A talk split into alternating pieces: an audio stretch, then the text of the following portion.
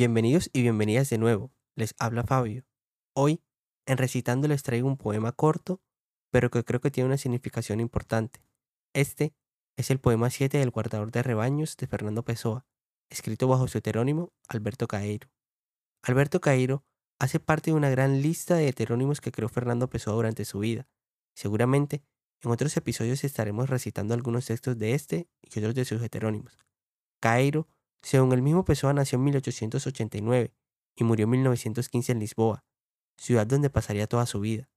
Alberto Cairo, como dice Pessoa, es una persona que apenas estudió la primaria y dedicó su vida al campo, donde vivió con una tía abuela, pues sus padres habrían fallecido cuando apenas era un niño.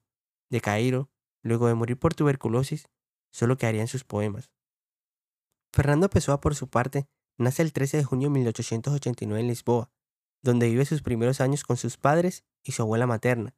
Pese a que el padre de Pessoa era una persona culta y crítico musical, y su madre, mujer adelantada para su época, gracias a que tuvo una educación con influencia inglesa que le permitiría poseer una vasta cultura literaria, artística y musical, quien más influiría en su vida como escritor sería una tía abuela, quien tendría un conocimiento en cultura literaria mucho más amplio que su madre.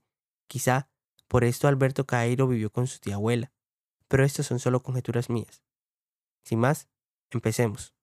Desde mi aldea veo cuánto desde la Tierra se puede ver del universo. Por eso, mi aldea es tan grande como cualquier otra tierra, porque yo soy del tamaño de lo que veo y no del tamaño de mi altura. En las ciudades, la vida es más pequeña que aquí en mi casa en medio de este otero. En la ciudad, las grandes casas encierran la vista con llave, esconden el horizonte, empujan nuestra mirada hacia lejos de todo el cielo nos vuelven pequeños porque nos quitan todo el tamaño para poder mirar y nos vuelven pobres porque nuestra única riqueza es ver. Antes de dar mi opinión, los invito a seguirme en YouTube, Facebook, Spotify, Apple Podcasts, Google Podcasts como Recitando, en Instagram como arroba recitando podcast. Ahora, les recuerdo que las apreciaciones hechas sobre los textos son 100% subjetivas pues son la expresión de lo que pienso y siento con cada lectura. Pero así como yo les doy mi opinión, me gustaría saber la de ustedes. Por ello, los invito a contactarme en mis redes sociales, en Instagram como Recitando Podcast y Fabio RBL, y en mi cuenta de correo como recitando1 Este poema creo que, además de inspirar, también es una crítica a cómo ha venido el mundo desde sus inicios porque eh, hemos enfocado las cosas a lo que construimos como humanos y no a lo que ya está en la naturaleza. Pero bueno, vayámonos a mi opinión sencilla. Creo que a veces construimos o nos construyen edificios en nuestras vidas que nos impiden ver y maravillarnos de todo el cielo, de todo el universo de posibilidades que podemos poseer nos limitan y hasta nos limitamos nosotros mismos por eso mismo, porque tenemos edificios en nuestras vidas que nos impiden mirar, ver más allá de lo que quieren que veamos o más allá de lo que nosotros mismos queremos ver.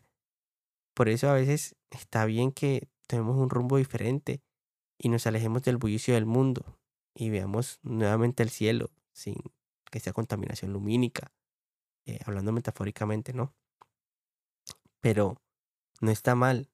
No está mal irnos a nuestra propia aldea y hacerla crecer y hacerla tan grande como nos permiten nuestros sueños y nuestras metas. Y no dejarnos hacer, hacer sentir pequeños como si nuestra aldea no valiera la pena. No olvidemos que esa aldea es nuestra y puede ser tan grande como cualquier otra. Que no importa si creemos que nuestras casas no son tan imponentes como otras. Todos tenemos sueños distintos y todos los sueños son válidos. Y de eso se trata la vida, de hacer algo que nos guste, que nos llene el alma.